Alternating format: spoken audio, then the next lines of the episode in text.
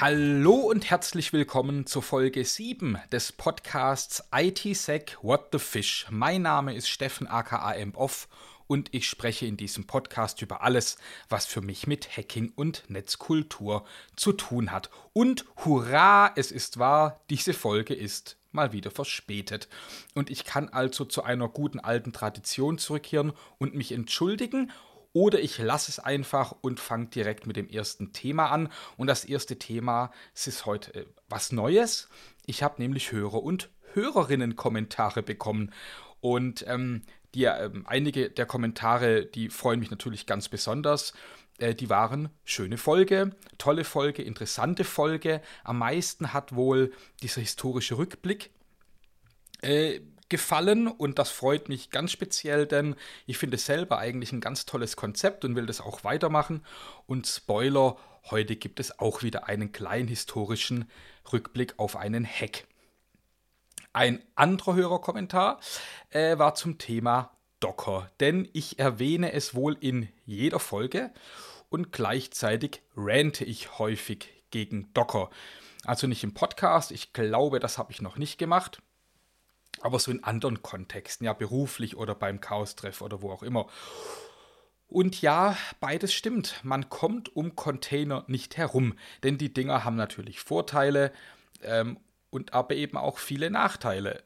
So um diese Nachteile hat sich eine ganze Industrie gebildet, ja, so Orchestrating und Sicherheit und das ganze Management. Und aber ähm, ich, meine, ich selbst habe letzte Woche auf FreeBSD mit dessen Hypervisor Beehive eine Debian VM aufgesetzt, um darin dann Docker zu haben, ja. Ich meine, das ist eigentlich schon ein bisschen Irrsinn so, aber wie so oft in der IT lautet die Antwort eben, it depends. Ja, und wenn es einen Anwendungsfall gibt und wenn man den sicheren Betrieb handeln kann, ich meine, dann ist ja okay. Komplizierte Systeme kann man vereinfachen, komplexe aber nicht mehr. Und für mich gehören so Docker-Systeme ähm, und dann vor allem, ja, also gerade was ich beschrieben habe mit irgendwelchen Hypervisoren, dann auch virtuellen Maschinen, da wird es dann einfach komplex und da wird der Betrieb, da werden Operations einfach schwieriger. Das ist mal auf jeden Fall meine Sicht. Und im Incident-Fall, also wenn es eine ungeplante Unterbrechung oder eine Beeinträchtigung von einem Dienst gibt, wird es einfach schwieriger zu analysieren, wo liegt das Problem. Aber ich mache aus IT keine Religion. Wenn was passt, ja, dann nehme ich's. Und ich darf es trotzdem nicht so gut finden. Aber trotzdem auch danke für den Kommentar.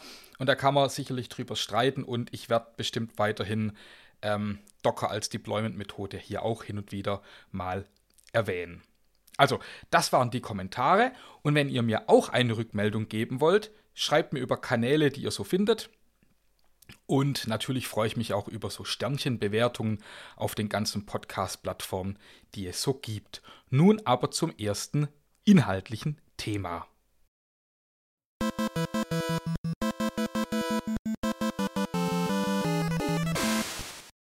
Das erste Thema äh, ist ein kurzes, aber ein wichtiges und nicht kein ganz so schönes. Es geht nämlich um den Checkspace in Stuttgart.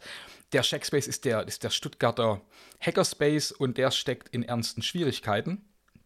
Ich bin kein Mitglied, das gleich mal so als Disclaimer, aber natürlich ist das Thema in Stuttgart und auch darüber hinaus. Ähm, und ja, den Checkspace, den gibt es bestimmt seit zehn Jahren, zwölf Jahren. Ähm, er hat alles das zu bieten, was man so kennt. Es gibt dort 3D-Drucker und Laser und eine Strickmaschine und Räumlichkeiten äh, für Workshops und wo man sich eben treffen kann zum Hacken und Löten und beisammen sein. Und die Räumlichkeiten des Checkspace wurden eben zum Juli 2022 jetzt gekündigt. Sie müssen also raus. Äh, gleichzeitig haben sie so einen gewissen Rückgang der Mitglieder und bei einem EV geht das dann natürlich immer auch einher mit der Finanzierung und die brauchen also dringend einen neuen Raum. Das ist auch so der Vereinszweck vom Check, äh, wie von Hackspaces eben. Es geht darum, Räumlichkeiten bereitzustellen.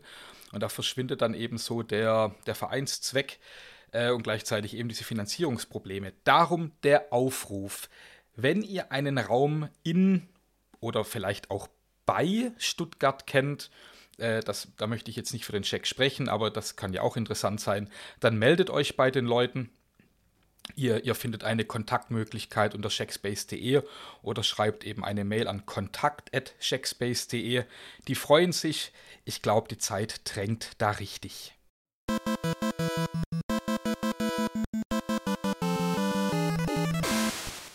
Ja, das nächste Thema wird ein bisschen lustiger, zumindest für mich. Ähm, das ist schon ein bisschen älter, aber ich habe mir diesen, diesen Link auch notiert, als ich angefangen habe, diese Folge vorzubereiten, nämlich letztes Jahr, äh, also Ende Dezember. Und für mich ist es ein kleines Kuriosum, muss ich sagen. Aber ich bin auch ob des Könnens und der Leidensfähigkeit der Beteiligten etwas neidisch. Ja, also das gebe ich gerne zu. Und zwar, es geht um eine Excel-Meisterschaft oder Excel-Meisterschaft. Ja, und zwar zwischen dem 13.11. und 11.12. letzten Jahres trafen sich 128 E-Sportler und Sportlerinnen zur Excel-Meisterschaft, konkret zum Financial Modeling World Cup. Ja, und da geht es darum, man bekommt eine Art Businessplan oder ein World Setting, ein Szenario. Das kommt auf die Aufgabe an, die gestellt wird. Das kann zum Beispiel ein Hockey-Turnier sein. Also Ne? Es ist ein Szenario, mit dem man sich beschäftigen soll. Und da werden dann die Teams genannt, die mitspielen, äh, wie viele Zuschauer es gibt, welche Mannschaft wie viele Fans hat, wie hoch der Eintrittspreis ist. Und dann gibt es eben Fragen dazu. Welche Mannschaft gewinnt wahrscheinlich? Ja, als wenn man jetzt die Skills hat von den Spielern. Oder wie groß kann der Gewinn sein, wenn äh, Mannschaft X mit dieser Anzahl von Fans bis ins Halbfinale kommt. So und so weiter und so fort. Und für die Beantwortung dieser Fragen, da gibt es dann eben Punkte und da treten dann Spieler und Spielerinnen gegeneinander an und am Ende steht dann ein Gewinner fest. Ja, ich weiß, dass es Menschen gibt, denen sowas Spaß macht. Und die möchte ich an dieser Stelle ganz herzlich und aufrichtig grüßen und sagen, danke, dass ihr das macht und ich es nicht machen muss schön.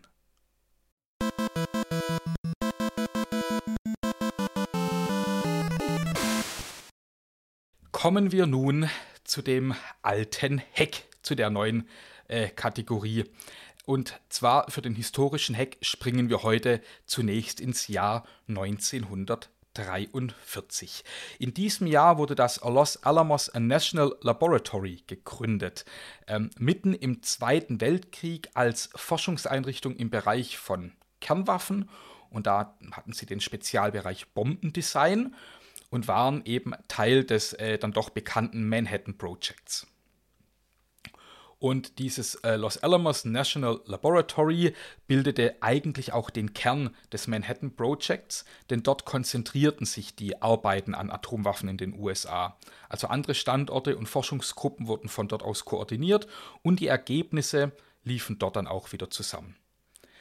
Die Einrichtung unterstand und sie untersteht immer noch dem United States Department of Energy und wurde damals und vielleicht auch heute, das habe ich nicht nachgeschaut, muss ich zugeben, von der University of California verwaltet. Und man kann sich vorstellen, die Einrichtung war natürlich streng geheim und trug den Codenamen Project Y. Ich finde, das Ganze hört sich schon so an, so, so, so ist schon so Akte X-Feeling kommt so ein bisschen auf. Ne? Und ähm, wie wir aber eben auch wissen, waren die Forschungen erfolgreich und mündeten in den ersten erfolgreichen Atomwaffentest mit dem Namen Trinity im Juli 19 Juni? Juli 1945 und den zwei äh, Angriffen dann auch auf Hiroshima und Nagasaki. Ja, ähm, nach dem Zweiten Weltkrieg und während des Kalten Krieges ging es dort dann eben natürlich weiter mit den Forschungen. Äh, da wurden dann äh, die Atomwaffen natürlich verbessert und andere Waffen äh, entwickelt, immer mit dem Thema Atomwaffe und zum Beispiel eben auch die Wasserstoffbombe wurde dort eben maßgeblich entwickelt.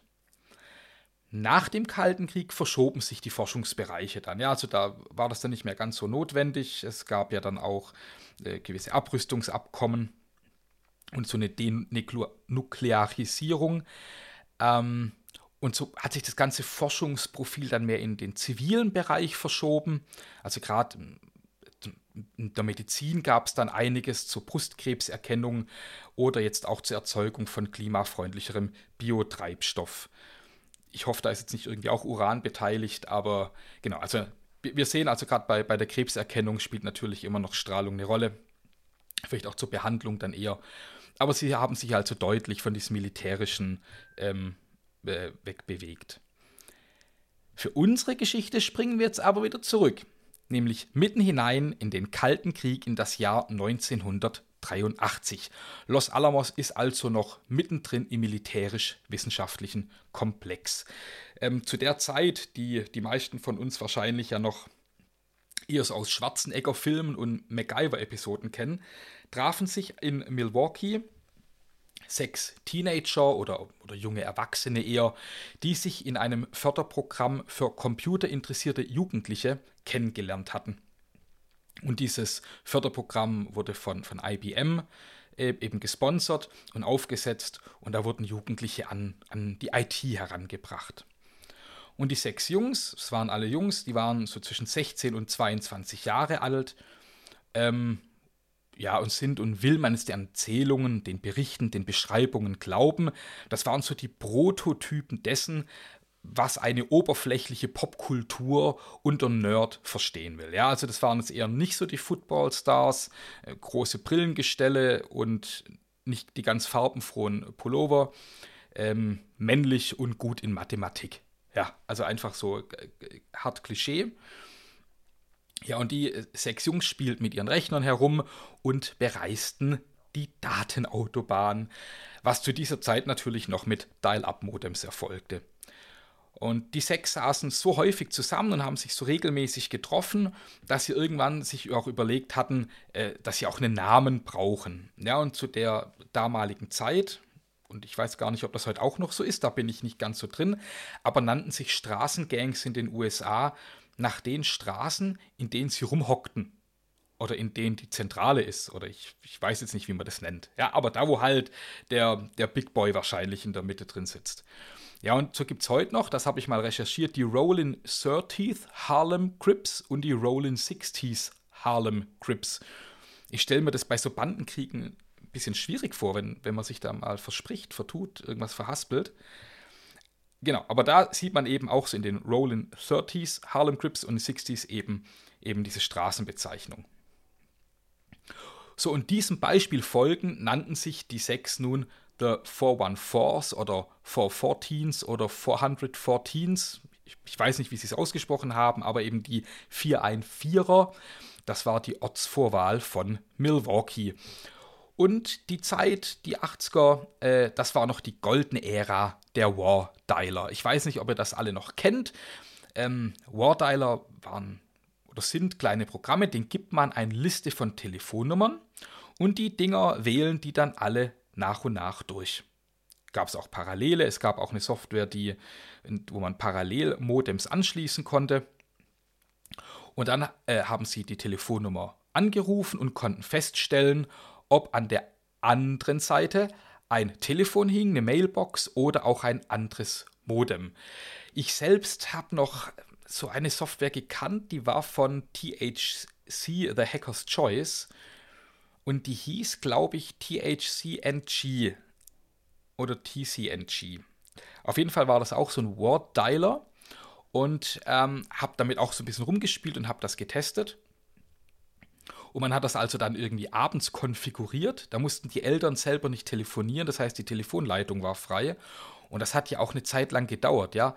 Äh, Nummer wählen, düt, düt, düt, düt, düt, zwei Sekunden warten, dann das äh, Antwortsignal wieder abwarten, dann musste das Ganze geschrieben werden und dann kam die nächste Nummer dran. Also da konnte man jetzt nicht so die großen Massenscans machen. Und man wollte ja auch unter dem, unter dem Radar irgendwie fliegen und nicht die ganze Nachbarschaft irgendwie nachts dann wecken. Genau, und ähm, das war also diese goldene Zeit und das haben eben die 414s eben auch gemacht. Die haben eben mit Wardialern ähm, Telefonnummern äh, durchprobiert und wenn sie ein Modem gefunden hatten, haben sie sich dort drauf eingewählt und zumeist musste man dann natürlich noch ein Login finden und dann war man drin. Und sie machten das vor allem gegen Großrechner oder, oder auch gegen Mainframes, aber vor allem um Computer zu spielen. Ja, sie wollten da einfach irgendwelche Games zocken. Und natürlich aber ging es auch um das Gefühl, an einem Ort zu sein, wo man nicht sein sollte. Ja, ihr wisst wahrscheinlich, was ich meine. Äh, schlauer zu sein als die anderen. Und zumeist, das haben sie dann später in Interviews gesagt, äh, waren sie aber erfolgreich einfach mit den Default-Login-Daten, die in den Handbüchern standen. Das ist heute wahrscheinlich auch noch hin und wieder möglich, wobei ja zum Glück das nicht mehr der Fall ist, dass es Standardpasswörter gibt. Wie dem auch sei, sie kamen also mit sehr einfachen Mitteln, nämlich mit Wardialern und Standardpasswörtern, äh, immer wieder auf solche großen Kisten drauf. Und das ging auch sehr lange gut. Sie haben keinen größeren Schaden angerichtet. Das war eben ja auch gar nicht ihr Ziel. Und jetzt kommen wir aber zu Los Alamos zurück. Ihr erinnert euch, dieses hochsichere Atomwaffenforschungszentrum mitten im Kalten Krieg Los Alamos. So, und dort sitzt nun also eines Nachts ein Forscher an einem Terminal und macht, was ein Forscher halt dort so tut. Ich weiß es nicht. Er hat an irgendwas gerechnet wahrscheinlich. Und plötzlich bemerkte er, dass er eine neue lokale Mail hat. Also diese lokalen Mails damals, das funktionierte so, wie heute im Prinzip das auch noch auf jedem Unix-System äh, funktioniert. Ihr könnt ja einem anderen lokalen Nutzer mit dem Kommando Mail eine Nachricht schreiben und die erscheint dann im privaten Posteingang, auch in der Mailbox dort. Und so hat er das eben auch gesehen. Äh, es hat die Meldung New Message. Und in dieser Nachricht fragt ein ihm unbekannter User ihn, ähm, wo denn die Spiele auf dieser Kiste sind. Und der Forscher ist natürlich etwas irritiert und sagt, das ist ein Forschungssystem und, und wer, wer da überhaupt schreibt. Und der andere fragt daraufhin, in welchem Bundesstaat er überhaupt sei. Und jetzt kommt es ihm endgültig merkwürdig vor. Und er antwortet ihm, dass er sich jetzt besser ausloggt, so bevor das noch Ärger gibt. Ja, und dann denkt er da noch ein bisschen drüber nach, eigentlich noch die ganze Nacht und geht dann auch heim und legt sich hin und unternimmt eben erstmal gar nichts, bis er am nächsten Tag denkt, vielleicht gar nicht so eine gute Idee, da jetzt gar nichts zu machen und meldet den Vorfall eben an, an die, an die IT-Leute. Die sind natürlich hoch alarmiert und gehen dem nach, aber es gibt erstmal keinen Ermittlungsansatz und sie finden ähm, jetzt den Einbrecher auch nicht und die Sache reiht sich ein in eine ganze Reihe ähnlicher Vorfälle eben. Ähm, die 414 finden Zugänge zu Banken, zu Firmen und auch weiteren Bundes- und Landesinstitutionen. Also sie sind irgendwie auf dem Schirm, aber man kann sie eben nicht so richtig fassen. Und sie kommen nochmal sehr weit mit super einfachen Mitteln, Mitteln, ohne auch irgendwas groß zu verschleiern, äh, mit Standardpasswörtern und einem Wardialer.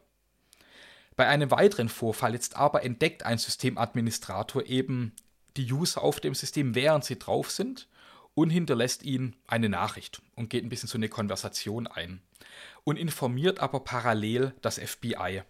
Und die richten dann eine Fangschaltung ein. Ja, die gab es mal wirklich, nicht nur in 90er Jahre Tatorts. Und warteten eben, bis sich die äh, Eindringlinge wieder auf dem System anmeldeten, hatten so dann eben die einwählende Nummer und der Rest war dann natürlich einfach für das FBI.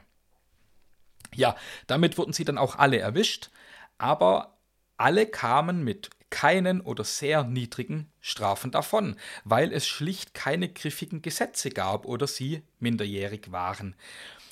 Die Vorfälle, die es jetzt hier aber eben war, und vor allem Los Alamos, da gab es dann Diskussionen natürlich über die nationale Sicherheit. Ich meine, das war natürlich in den 80ern noch ein ständig präsentes Thema, muss man sagen. Das war ja die Zeit, als Kinder noch äh, gesagt wurde, was tust du in einem Atomschlag und wo Luftschutzsirenen ähm, noch getestet wurden, auch in Deutschland. Also das war natürlich eine angespannte Situation und da war das eine relevante Sache.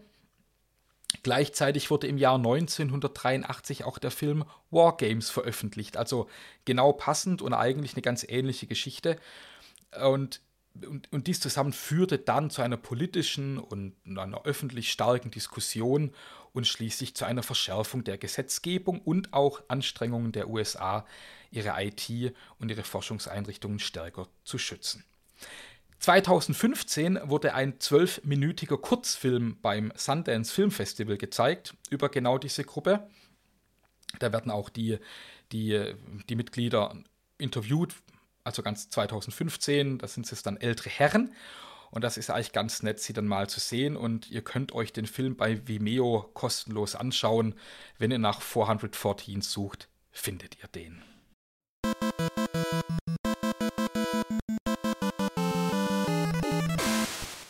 Wir sind schon beim Rausschmeißer. Aber heute habe ich keinen Rausschmeißer-Song zum Verlinken, weil ich eigentlich passenderweise den Song The Great Leap Forward von Billy Bragg einspielen wollen würde. Der passt sehr gut zu dieser, zu der skizzierten Zeit, ähm, zu den 414s.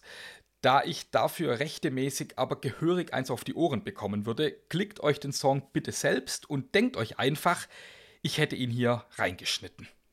Also, The Great Leap Forward von Billy Bragg. Damit sind wir am Ende dieser Folge. Ich hoffe, Folge 8 ist wieder schneller da, aber ihr wisst, ich kann nichts versprechen. Bleibt mir bitte dennoch wohlgesonnen. Bis bald. Wir hören uns.